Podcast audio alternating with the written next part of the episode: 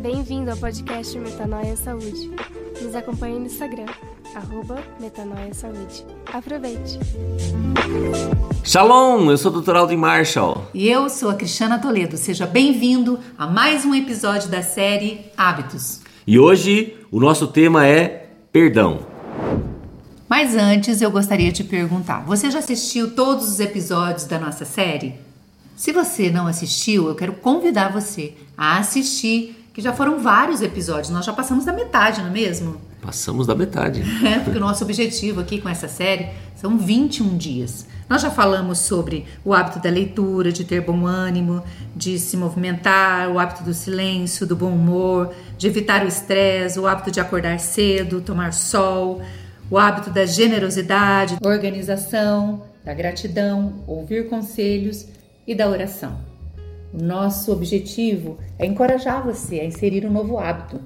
Não precisa ser esse que nós falamos aqui, mas que, que possa ser inserido um novo hábito que você há tanto tempo gostaria de ter na sua rotina, mas vai protelando, vai deixando para amanhã, segunda-feira eu começo, não é mesmo? Parece que sempre um novo hábito tem a segunda-feira como uma inspiração. Mas o nosso objetivo é encorajar você a começar hoje, porque hoje nós podemos mudar toda a nossa história, ou pelo menos começar a mudar toda a nossa história. É, e nós escolhemos exatamente 21 dias, porque, segundo estudos, para que você transforme uma informação em uma, um hábito, são necessários pelo menos 21 dias. É o ponto de partida, né? Exatamente. Precisa, claro que precisa de mais, mas um ponto de partida isso. seria isso. Uhum. Então, se você não gosta de Giló, Faça 21 dias de lá. claro que é brincadeira, tá?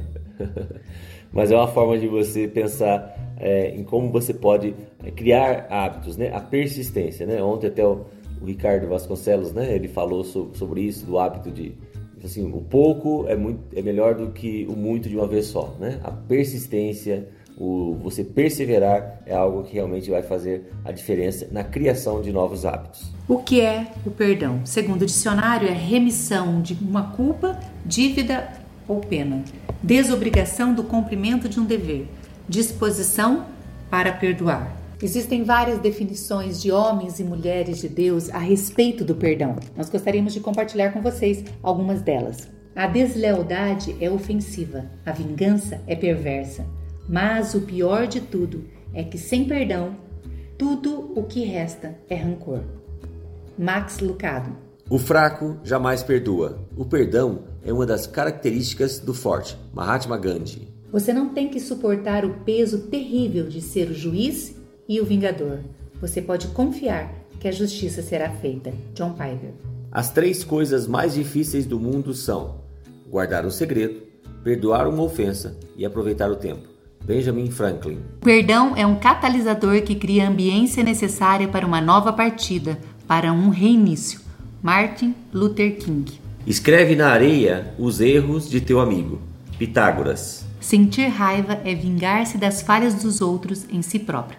Alexander Pope. Mas o que a palavra de Deus diz sobre o perdão? Sejam bondosos e compassivos uns para com os outros, perdoando-se mutuamente, assim como Deus os perdoou em Cristo. Efésios 4:32. O perdão exige que nós olhemos para Jesus.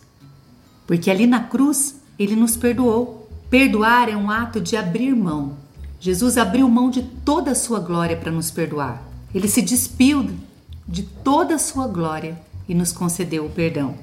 Então, perdoar é um ato consciente de abrir mão do ressentimento e do desejo de vingança contra alguém, principalmente aqueles que achamos que não merecem. Nós não merecíamos, não é mesmo? É verdade. E uma das passagens mais ricas que ilustram muito bem aquilo que você acabou de falar está no livro de Lucas, no capítulo 7, dos versículos 36 ao 49, que fala sobre a mulher do vaso de alabastro, né?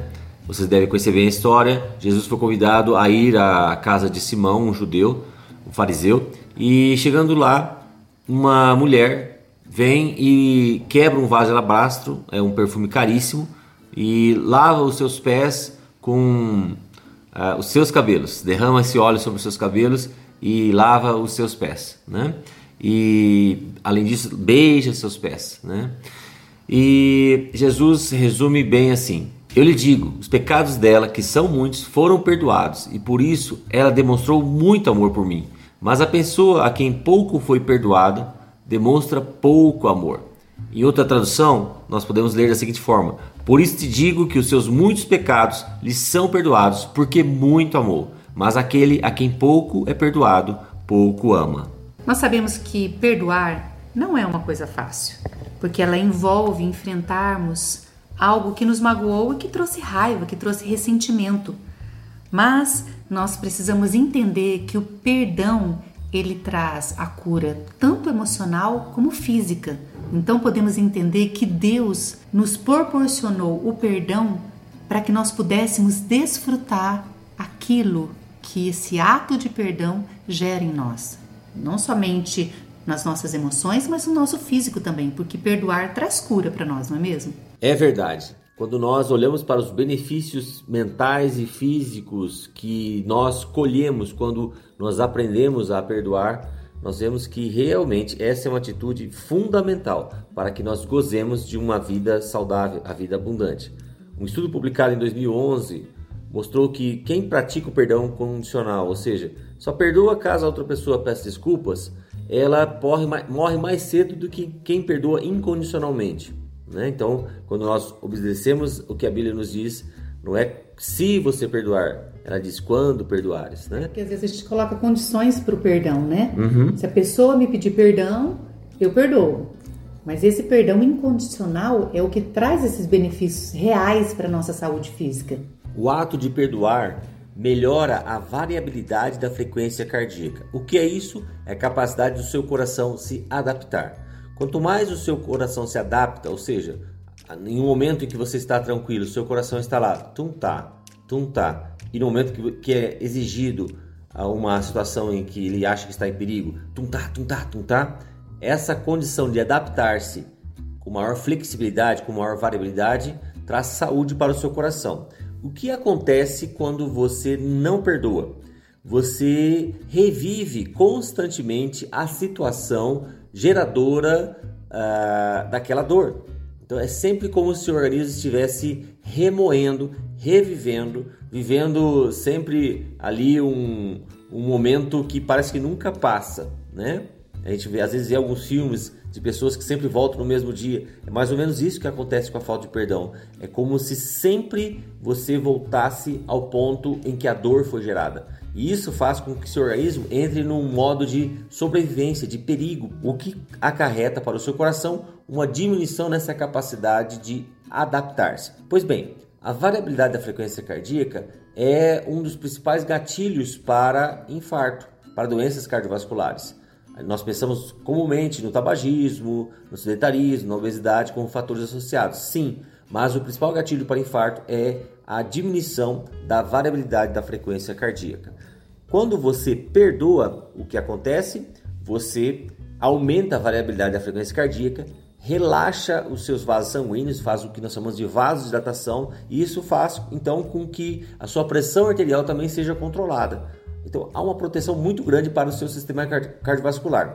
Além disso, o ato de perdoar faz com que uma diminuição dos hormônios de estresse, eles voltam ao padrão de normalidade, cortisol principalmente, adrenalina, noradrenalina, e isso então melhora a sua resposta ao seu meio ambiente. Então a sua capacidade de reagir às circunstâncias, ela não fica limitada às suas emoções, mas sim é, ela é condicionada por aquilo que você traz como informações, ou mesmo como padrões, ou mesmo como caráter.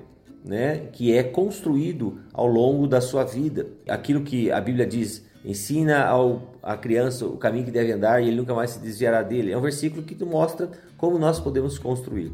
E é exatamente isso que nós vemos quando nós perdoamos. Né? O sono, com certeza, vai ser é, beneficiado quando você está exercendo o ato de perdoar, né?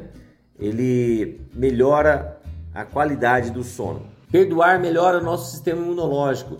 Um estudo realizado entre portadores de HIV em 2011 mostrou que aqueles que perdoavam de verdade quem os havia magoado apresentavam um nível maior de células CD4, que são as guardiãs ali do seu sistema imunológico.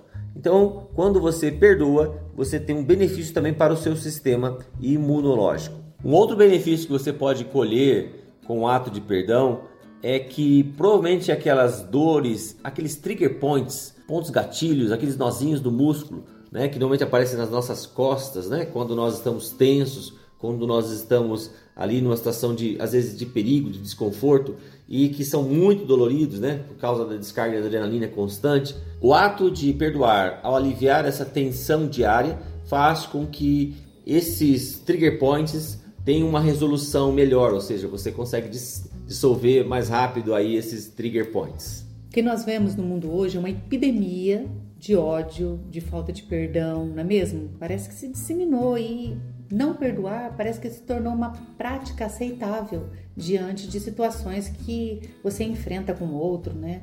É, seja palavras, atitudes. Só que quando nós olhamos para Jesus, nós vemos que não existe nenhum pecado, nenhuma ofensa que não, não foi diluída na cruz. Né? Ali na cruz, tudo, tudo foi diluído.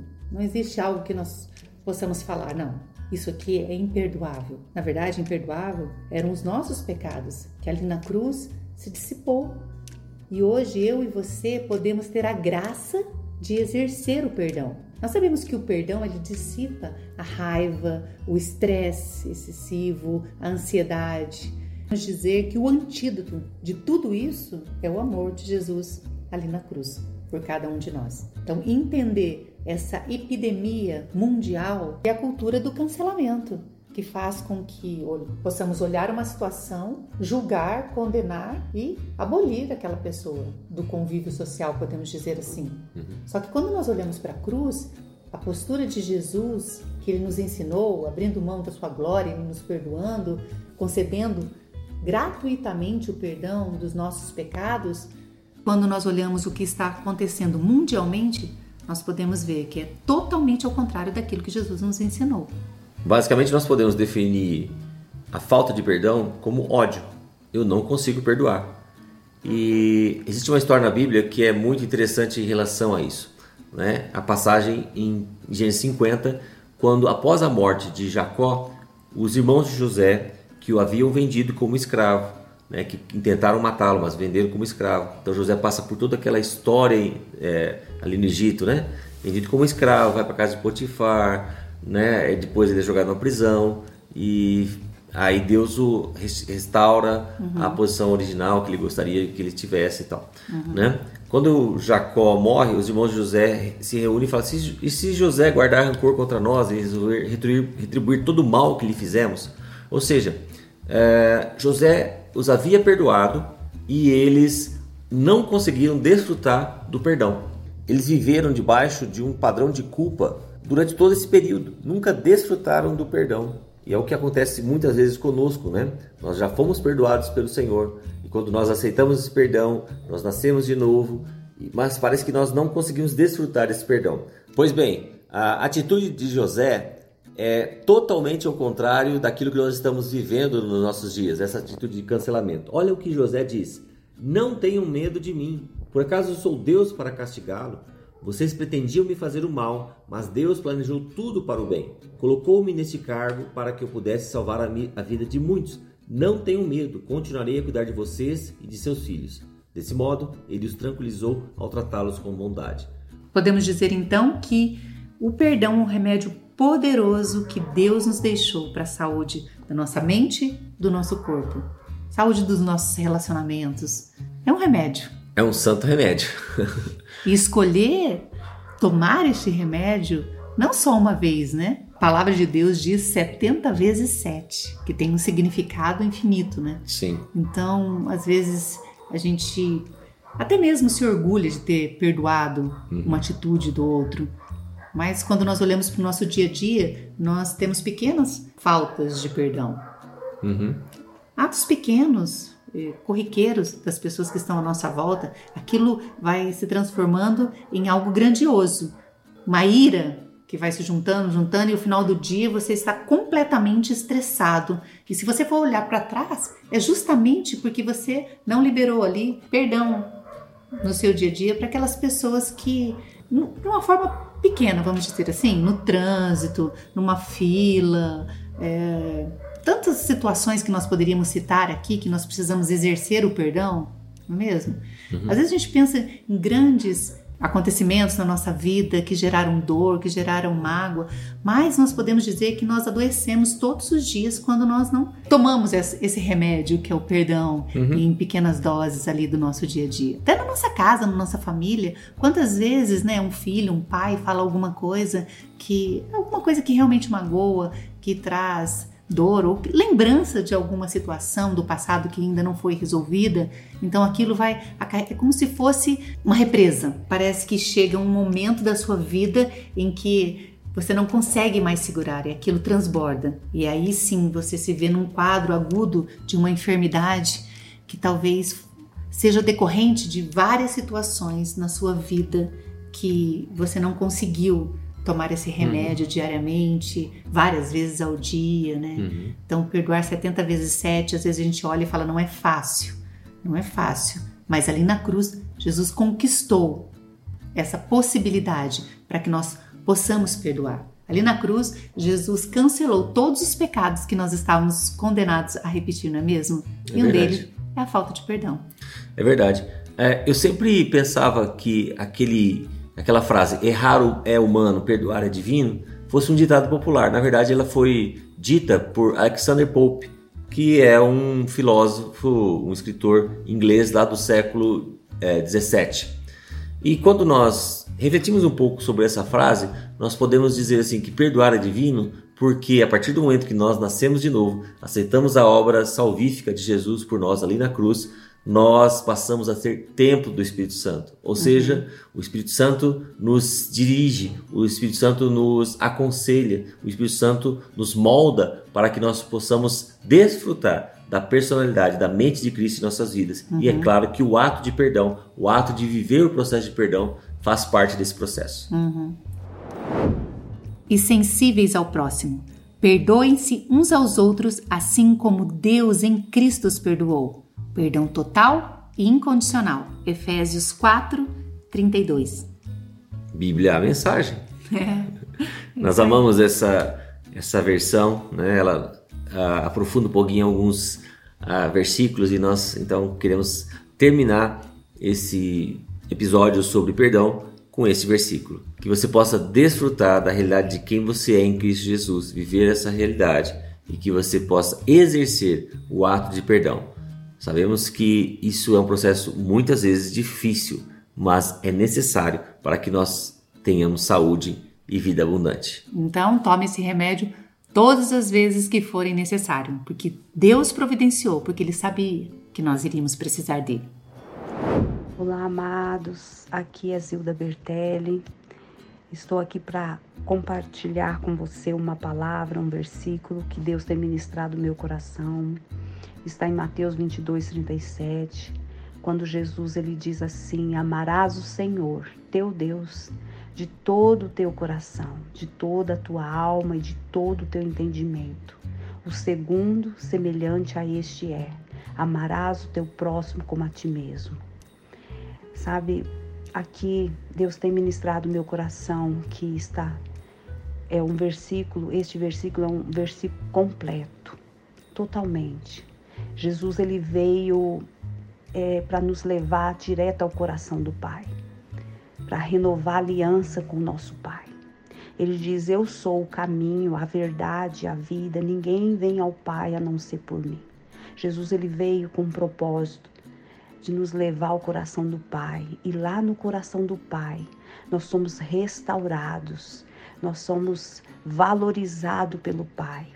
Ali Deus restaura a nossa identidade. Eu quero te dizer que quando você vai ao coração do Pai, você se enche com amor eterno. E esse amor, ele transborda o nosso coração e nós começamos a nos amar. E nesse amor do Pai, nós começamos a nos cuidar, cuidar da nossa saúde, cuidar é, corpo, alma e espírito. E depois nós conseguimos amar o nosso próximo. Então Jesus, ele quer te ver com uma vida abundante. Jesus ele veio para restaurar você por completo. Corpo, alma e espírito. E assim que o Jesus quer, uma vida abundante. Amém? Deus te abençoe no nome de Jesus. Um abraço. Deus te abençoe e até amanhã no próximo episódio. Deus te abençoe. Tchau.